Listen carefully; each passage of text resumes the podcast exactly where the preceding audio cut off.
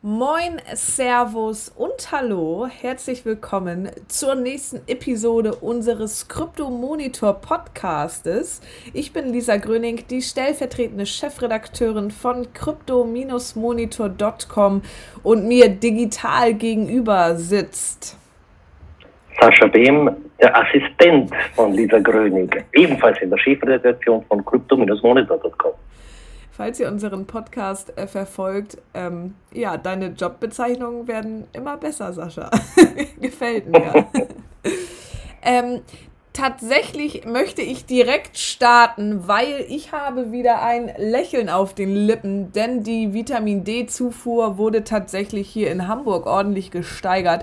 Die Sonne scheint wieder, alles riecht nach einem goldenen Herbst. Ich glaube, wir haben gerade um die 17 Grad. Ähm, ja, Wahnsinn. Der Sommer kommt wieder und genauso ist es auch auf unserem Coinradar. Denn Wahnsinn, das erste Mal seit August hat der Bitcoin in den letzten Tagen wieder die 12.000 Dollar Marke geknackt.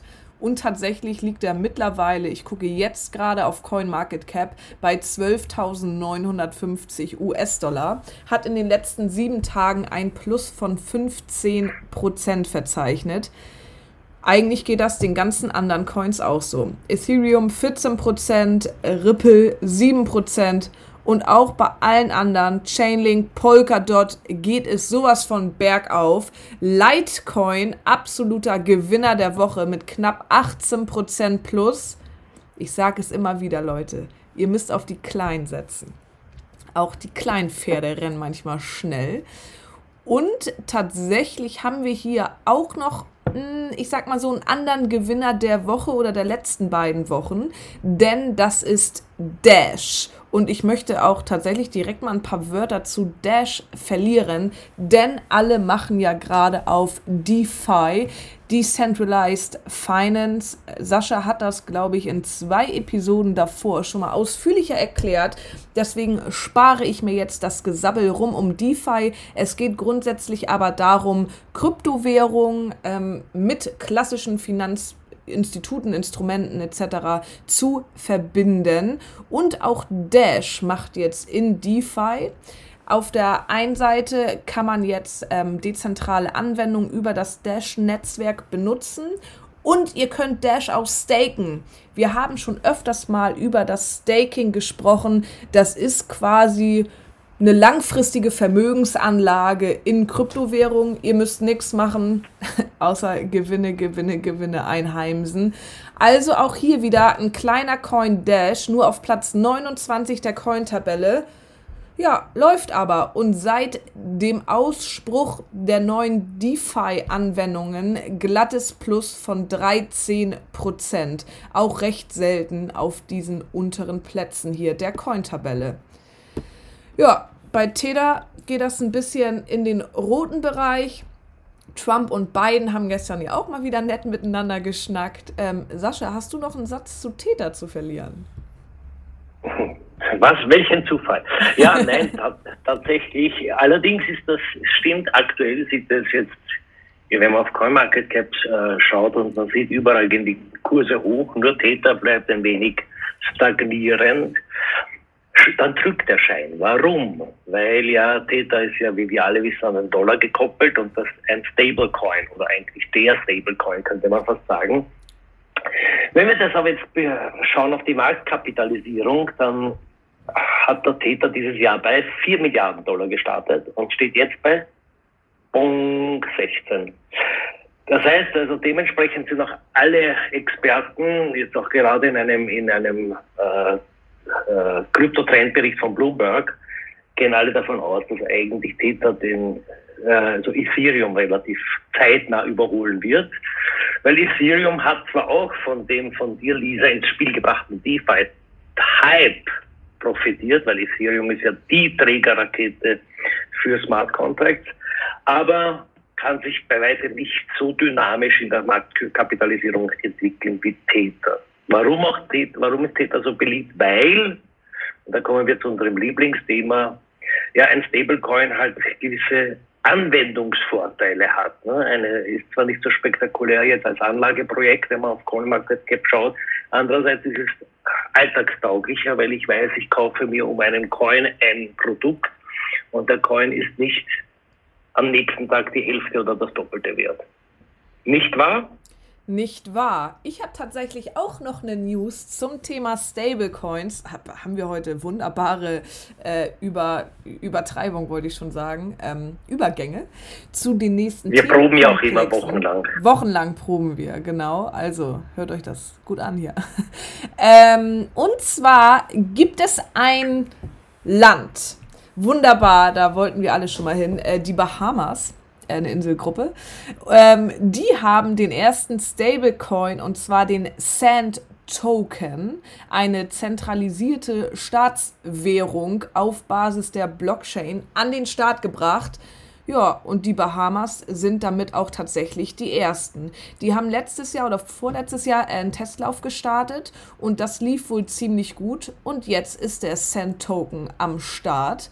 Und ich wundere mich tatsächlich, dass es da nicht schon mehr äh, Aufschrei zu gab. Aber naja, ich bin echt gespannt, inwieweit das die Kryptowährung noch ein bisschen mehr auf den Radarschirm des Mainstream bringen kann. Äh, auf der anderen Seite muss man natürlich auch sagen, und auch das ist einer unserer Lieblingsthemen, beziehungsweise meiner Lieblingsthemen, denn natürlich sind solche staatlichen Kryptowährungen ein bisschen ein Widerspruch zum Bitcoin und Co, weil Dezentralisierung da ja nicht wirklich vor, äh, vorgegeben ist. Denn das wird alles zentral gesteuert und ist auch hier wie Täter des Cent-Token ein Stablecoin und ja, ist direkt an den bahamaischen Dollar gekoppelt, der ja wiederum an den US-Dollar gekoppelt ist. Also von daher haben wir quasi ein Täter-Pendant auf den Bahamas.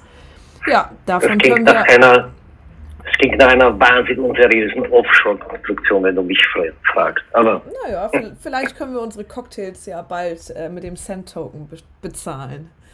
Das allemal. Stichwort bezahlen. Wieder der Übergang. Wahnsinn. Gut, das ist jetzt nicht die Breaking News, oder es ist schon die Breaking News der Woche, ja, aber mittlerweile hat sich das wirklich herumgesprochen und ihr wisst das sicher alle, unsere bestens informierten Zuhörerinnen und Zuhörer. PayPal kokettiert damit, Kryptowährungen zu integrieren. Ja, das ist jetzt durch alle Medien gegangen. Wenn einmal eine Kryptowährungsmeldung im Spiegel ist, dann heißt es tatsächlich, dass das schlägt Wellen. Ähm, was ein bisschen nicht so beachtet wurde, ist, dass es vorerst einmal nur für US-Customer gilt. Also wir User in der EU schauen vorerst noch durch die Finger. Aber PayPal scheint ähm, Kryptowährungen integrieren zu wollen. Und zwar vorerst einmal so, dass quasi man auf PayPal Kryptowährungen kaufen und handeln kann. Also PayPal Goes Exchange. Und dann, äh, ich glaube, für 21 ist es dann geplant, dass tatsächlich auch Händler bezahlt werden können mit Kryptoassets. Ja. Das ist natürlich bei der Userzahl, bei diesen hunderten Millionen an Usern, die PayPal hat, ist das natürlich schon ein ziemlicher Knaller. Ähm, aber dahinter, und jetzt kommen wir langsam in unseren Lieblingsbereich, in den unseriösen Gossip, ja, ganz genau. ähm, das Spannende dahinter ist ja, dass PayPal gehört ja eBay, wie wir alle wissen. Und eBay wiederum ist ja gerade vor einem Jahr aus, aus Facebooks Libra-Projekt ausgestiegen. Jetzt ist das natürlich interessant, dass PayPal offensichtlich einen eigenen Weg geht und vorerst bestehende Coins aller Bitcoin und Co. zu integrieren gedenkt.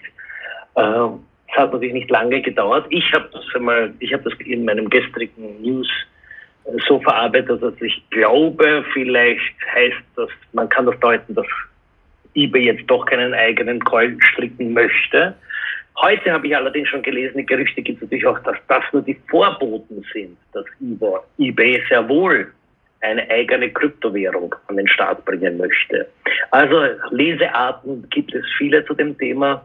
Auf jeden Fall ist ganz schön Bewegung in der Suppe aufgrund dieser äh, PayPal-Meldung. Auch vielleicht ein kleines nettes Detail am Rande. Ähm, bei Pay, also in einem der Vorfeldunternehmen von PayPal, nämlich XCOM, war ja, das stammt ja von einem gewissen Elon Musk, der wiederum auch mit der, mit der Erfindung von Bitcoin in Verbindung gebracht wird, wie wir alle wissen. Vielleicht schließt sich so ein nettes Narrativ, aber wie gesagt, Spekulationen, Spekulationen, Spekulationen. Tatsache ist, PayPal macht da einen großen Akzent und die Kurse danken PayPal, wie man sieht. Allerdings.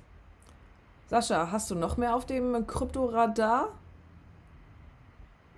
Ja, etwas habe ich noch, apropos Trägerrakete. Oder genau, du hast doch vorher gesprochen von, von DeFi-Trend. Ja, da haben wir eh schon mehr darüber gesabbelt. In Wien gibt es wieder eine, eine nette Meldung.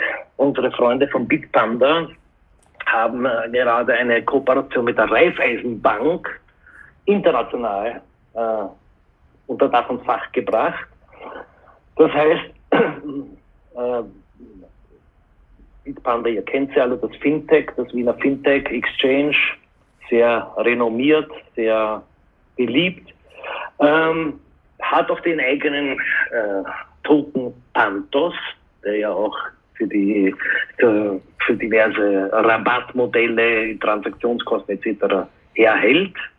Äh, und dieser Pantos, der wurde ja zusammen mit der Technischen Universität Wien entwickelt und der soll jetzt quasi als, als, äh, als Träger, äh, Modul zum Einsatz gebracht werden in der Raiffeisenbank international für international für, für Moment, ich habe das klar Blockchain Interoperabilität nennen sie das in der Bankenbranche.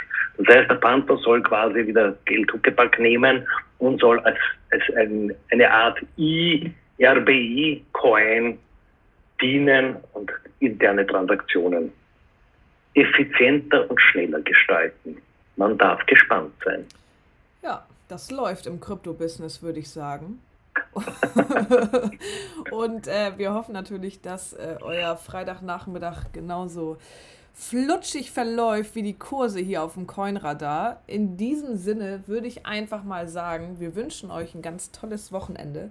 Wenn ihr Lust auf noch mehr Gesabbel von Sascha und mir habt, dann folgt uns gerne auf allen möglichen Social Media Plattformen. Wir sind auf Twitter, Instagram, Reddit und Facebook vertreten. Wenn ihr noch mehr möchtet, dann aktiviert die Push-Mitteilung auf crypto-monitor.com. Dort kriegt ihr immer den heißen heißen Scheiß tagesaktuell serviert. Und ansonsten würde ich sagen, schön, dass ihr zugehört habt und bis nächste Woche. Tschüss. Flutscht gut ins Wochenende.